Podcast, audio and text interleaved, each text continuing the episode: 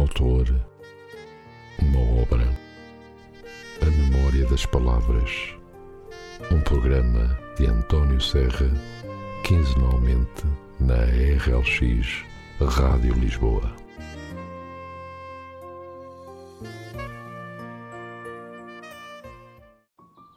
Ora, sejam muito bem-vindos a mais um programa A Memória das Palavras. O meu nome é António Serra e vou estar consigo durante alguns minutos para lhe falar de um autor e de uma obra. Hoje trago-vos a obra Caderno 2 do escritor José Saramago. Autor de mais de 40 títulos, José Saramago nasceu em 1922 na aldeia da Azinhaga. As noites passadas na Biblioteca Pública do Palácio Galveias, em Lisboa, foram fundamentais para a sua formação. E foi aí, sem ajudas nem conselhos, apenas guiado pela curiosidade e pela vontade de aprender, que o meu gosto pela leitura se desenvolveu e apurou. Em 1947, publicou o seu primeiro livro, que intitulou A Viúva, mas que, por razões editoriais, viria a sair com o título De Terra do Pecado. Seis anos depois, em 1953, terminaria o romance Claraboia, publicado apenas após a sua morte.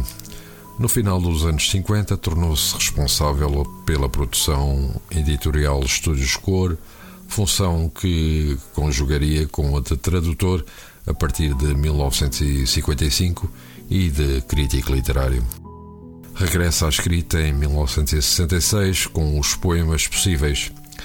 Em 1971 assumiu as funções de editorialista no Diário de Lisboa e em abril de 1975 é nomeado diretor adjunto do Diário de Notícias.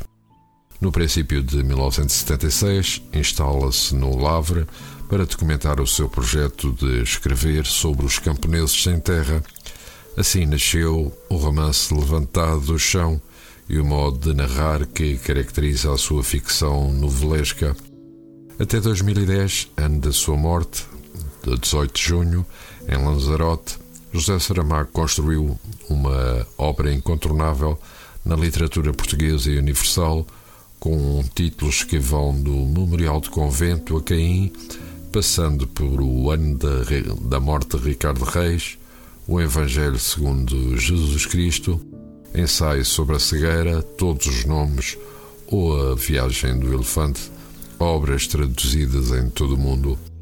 No ano de 2007 foi criada em Lisboa uma fundação com o seu nome que trabalha pela difusão da literatura, pela defesa dos direitos humanos e do meio ambiente, tomando como documento orientador a Declaração Universal dos Direitos Humanos.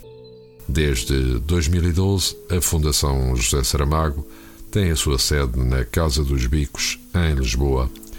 Não esquecer ainda, José Saramago recebeu o Prémio Camões em 1995 e o Prémio Nobel da Literatura em 1998. Em relação a este caderno 2, esta obra reúne o conjunto de textos que diariamente José Saramago foi escrevendo no seu blog entre setembro de 2008 e novembro de 2009. Representa as reflexões, as opiniões, as sugestões, críticas aos mais diversos assuntos e sobre as mais diversas questões. E vamos então agora ler um pequeno trecho desta obra que estivemos a falar. Esta crónica é datada de 2 de junho de 2009 e tem o título de Marcos Ana. Há pessoas que parecem não pertencer ao mundo e ao tempo em que vivem.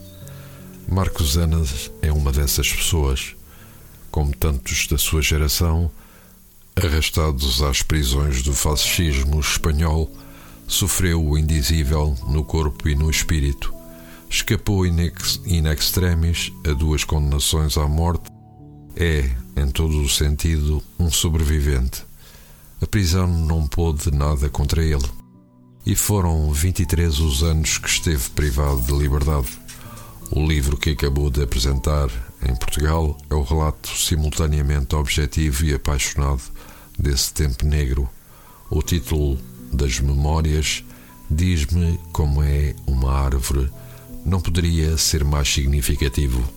Com o tempo, a dura realidade da prisão acaba por sobrepor-se à realidade exterior, diluindo-a numa imprecisa neblina que é preciso expulsar da mente em cada dia que passa para não se perder a segurança em si mesmo, por mais frágil que se torne. Marcosana não só se salvou a si mesmo, salvou também muitos dos seus companheiros de cárcere, incutindo-lhes ânimo, solucionando-lhe problemas e conflitos, como um juiz de paz de nova espécie, firme nas suas convicções políticas, mas sem permitir que o seu juízo crítico seja afetado. Marcos Ana transmite a quem quer que se aproxime dele um irreprimível sentimento de esperança, como se pensássemos se ele é assim, eu também o posso ser. Recuperada a liberdade, não ficou em casa a descansar.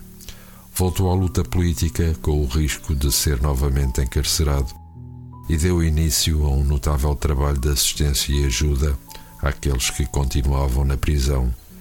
Em Espanha, uns quantos amigos e admiradores na sua, da sua invulgar personalidade, o Prémio Nobel Wol Soyinka é um deles, apresentámo-lo como candidato ao Prémio Príncipe das Astúrias da Concórdia. Nada seria mais justo e mais necessário para mostrar ao povo espanhol que a memória histórica continua viva. E depois de termos lido este pequeno trecho da obra de José Saramago e antes de nos despedirmos, Vamos ficar com um tema musical Bom Rapaz dos Quatro e Meia e Carlão.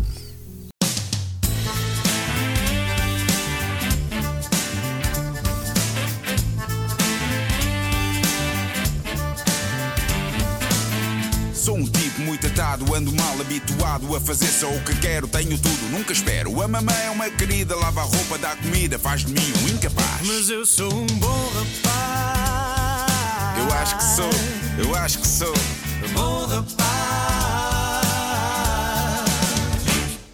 Hum, apesar da escolha, não saio da minha bolha. Tô tranquilo, tô tão bem ao colo da minha mãe. Que eu adoro, que me adora, que me liga de hora a hora, porque eu sou incapaz. Mas eu sou um bom rapaz. Acho que sou, eu acho que sou. Bom rapaz.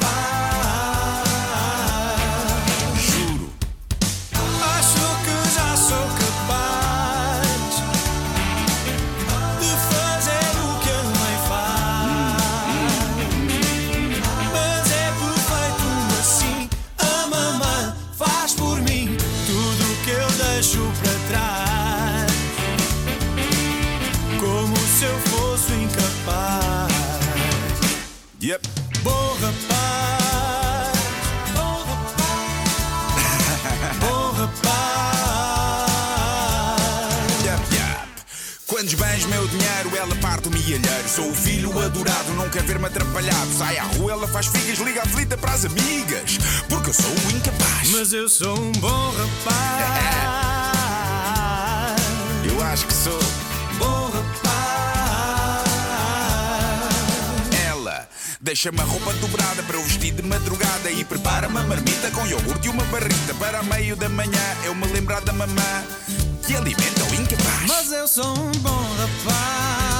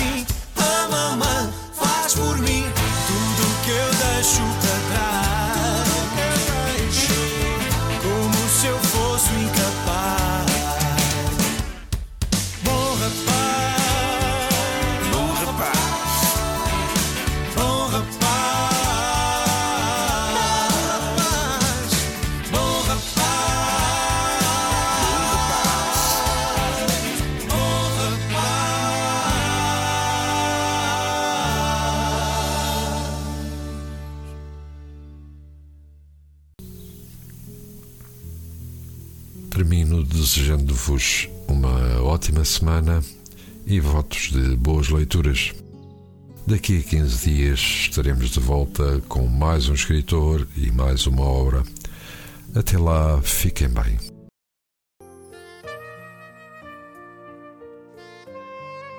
Um autor, uma obra, a memória das palavras. Um programa de António Serra, quinzenalmente na RLX Rádio Lisboa.